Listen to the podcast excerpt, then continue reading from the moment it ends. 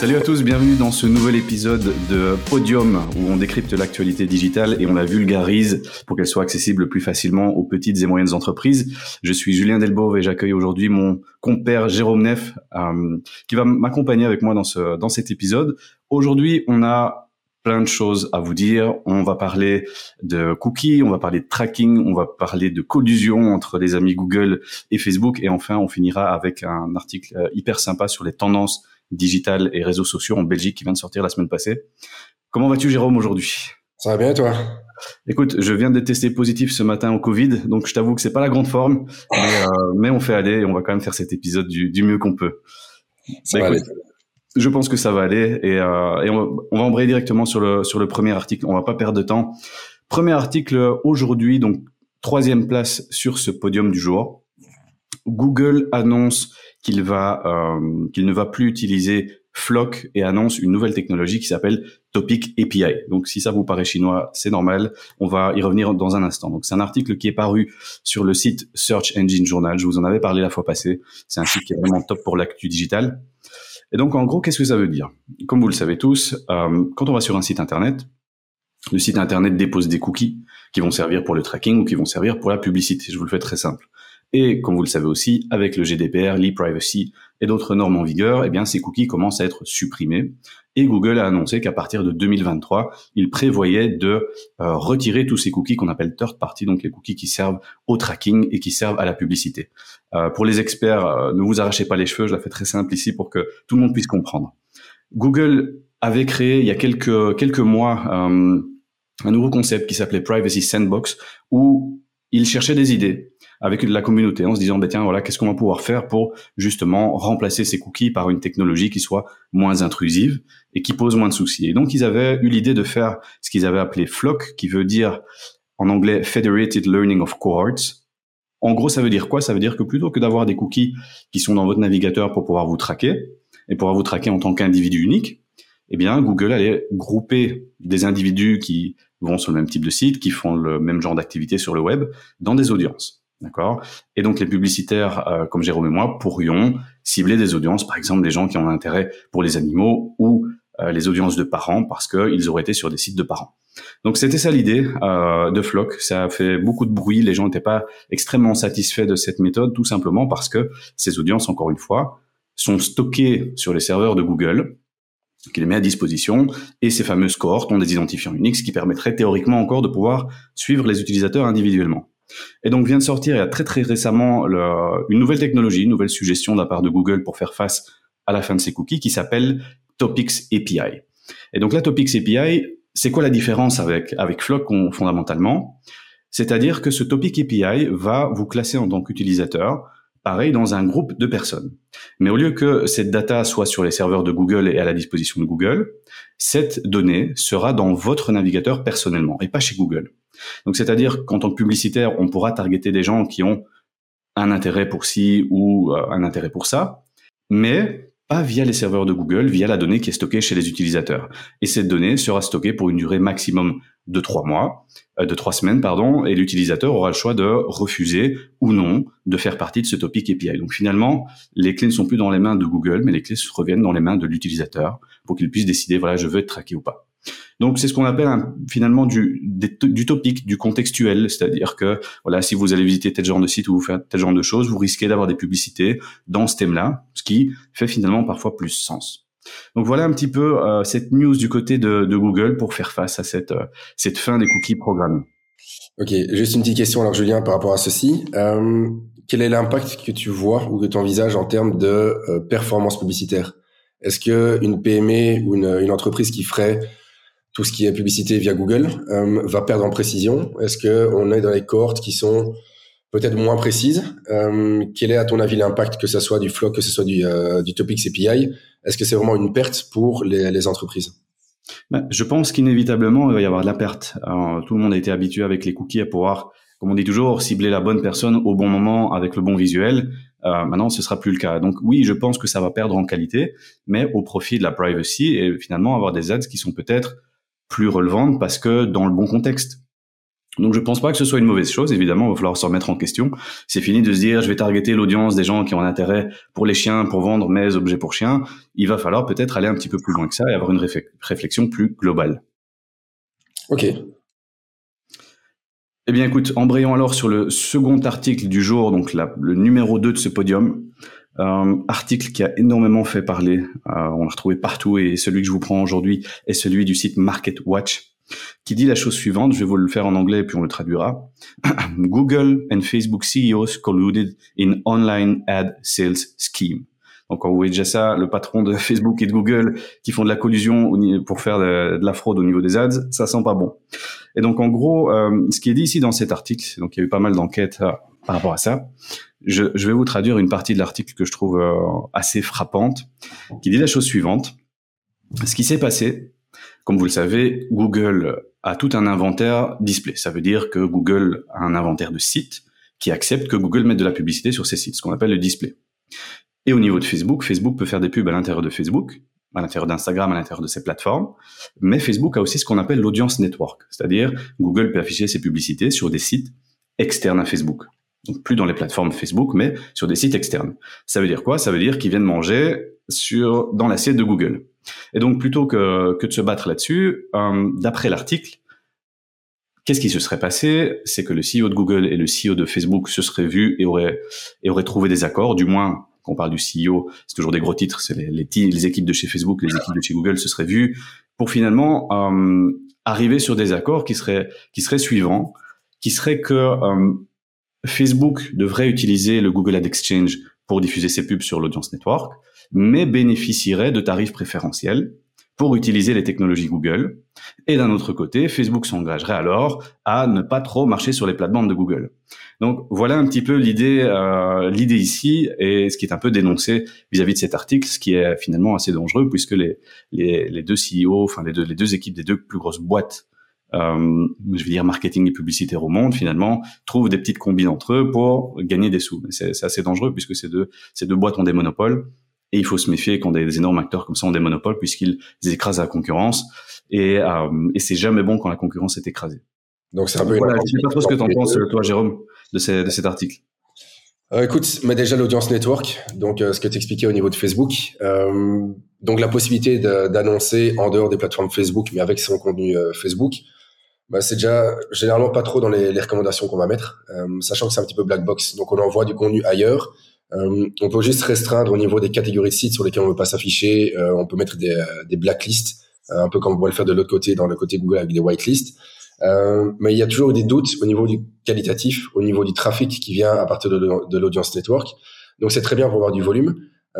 après en termes qualitatifs, il y a toujours eu des doutes. donc on peut faire des tests au niveau, euh, mais si on traque un petit peu les liens avec euh, des liens tagués UTM de ce qui est dans l'audience network et de ce qui est dans les plateformes elles-mêmes, donc du Facebook, de l'Instagram euh, ou du Messenger. Euh, et généralement, les résultats étaient toujours plus positifs dans le second cas que dans le premier. Donc c'est déjà un petit warning qui est ici dedans. après, ce qui est toujours je sais pas si on doit en sourire ou en pleurer à la fin, c'est de toujours découvrir des nouveaux, de nouvelles choses, des nouvelles casseroles, que ce soit pour Facebook, que ce soit pour Google. Euh, bah ici, voilà, c'est une entente sur les prix.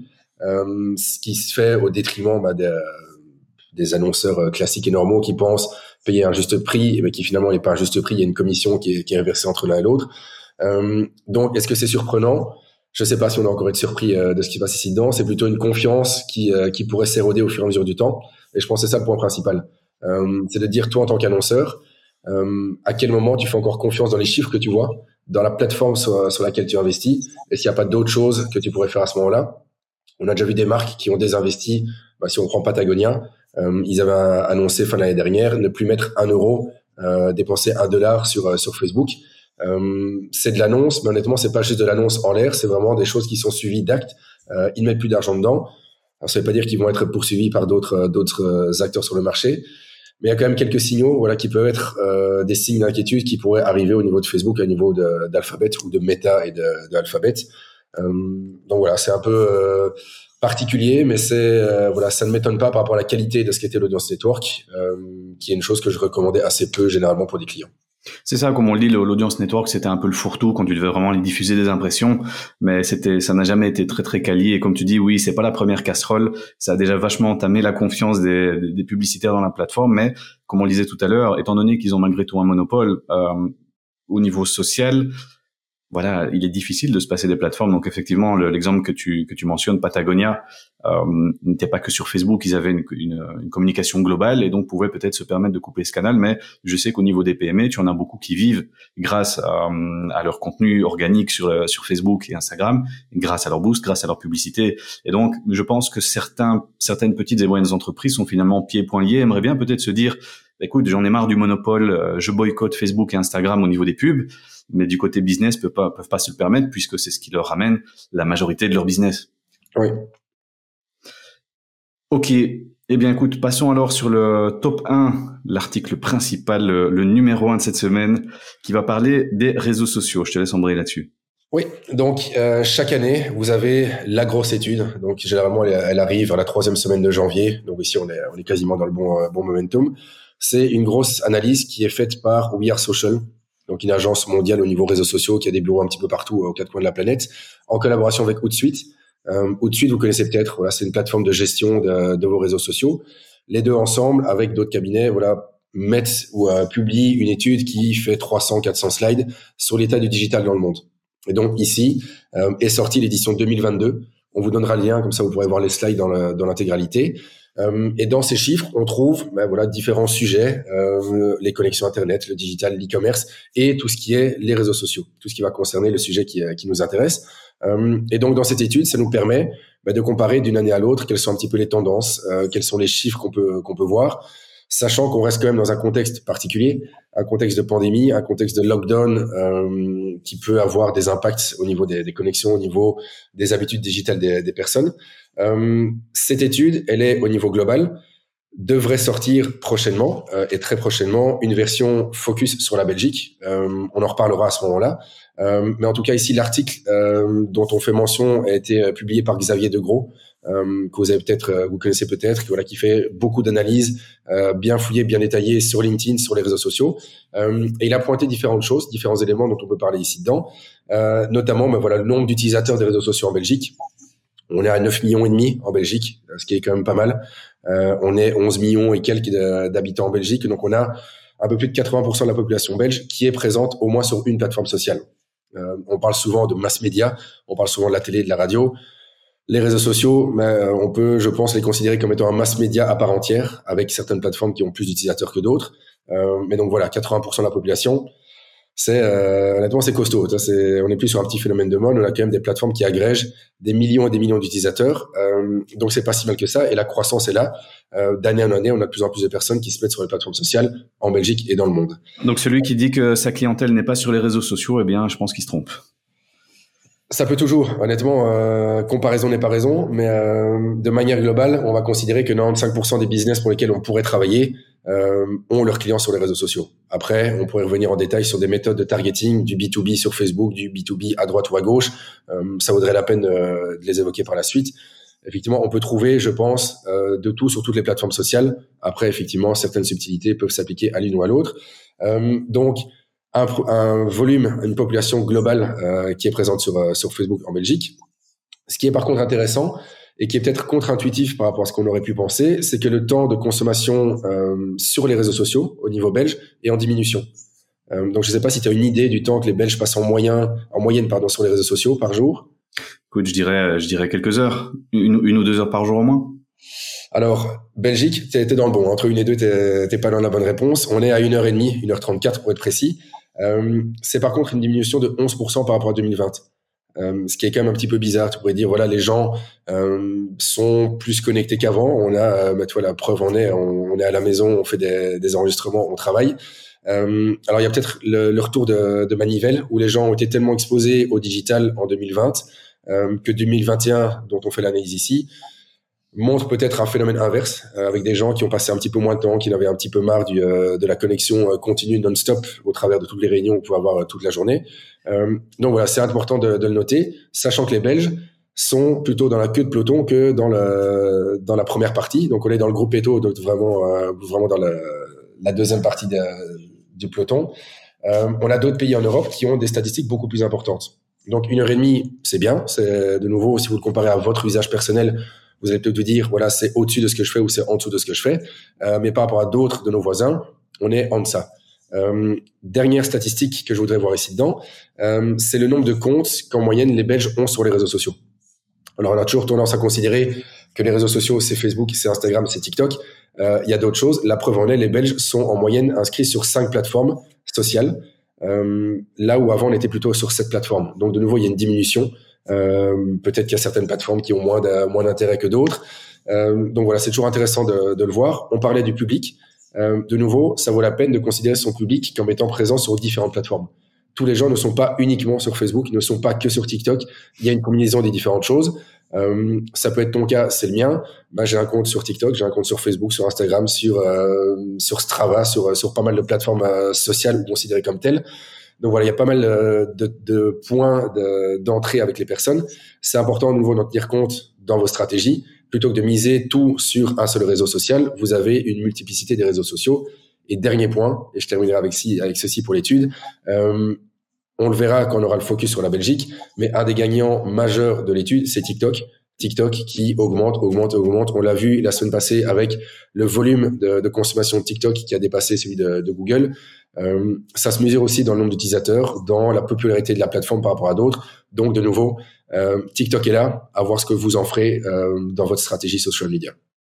C'est ça, et comme on le disait la semaine passée en parlant de TikTok, euh, on peut tout faire, c'est pas réservé uniquement euh, au B2C ou spécifiquement au B2B. nous personnellement, on vient de se créer un compte TikTok, toi et moi, où sur lequel on va reposter justement des petits bouts de, de ce podcast Podium en version euh, snack pour les pour les réseaux sociaux, pour voir un petit peu ce que ce que donnent ces plateformes dans un cadre B2B. Donc je pense que il faut il faut aller investiguer, il faut aller essayer ces, ces plateformes. Comme tu dis, ça sert à rien d'y aller tête baissée et mettre tout son budget là-dedans. Mais néanmoins, euh, ça a le mérite de valoir la peine de s'en informer, d'aller voir un peu ce qui se passe là-bas. Il faut tester, il faut se planter. Donc euh, peut-être que euh, on vous reparle dans, dans 3-4 semaines en disant que ça a été un flop de dingue sur TikTok. On aura testé. Donc sans tester, honnêtement, c'est compliqué d'avoir de partir uniquement sur des a priori. Donc voilà, ça, ça vaut la peine d'aller investiguer dans des nouvelles plateformes, de tester des, des nouvelles choses, des nouveaux formats. Bah, justement, si vous êtes sur TikTok, on vous mettra les, les liens en bas de la description euh, sur, sur, la vidéo, comme ça vous pourrez aller nous suivre et on aura l'impression d'avoir une, un compte qui skyrocket sur TikTok. Euh, je compte sur vous pour aller nous suivre sur ces plateformes et on se dit à la semaine prochaine pour le, pour le prochain épisode de Podium. Salut à tous. Salut.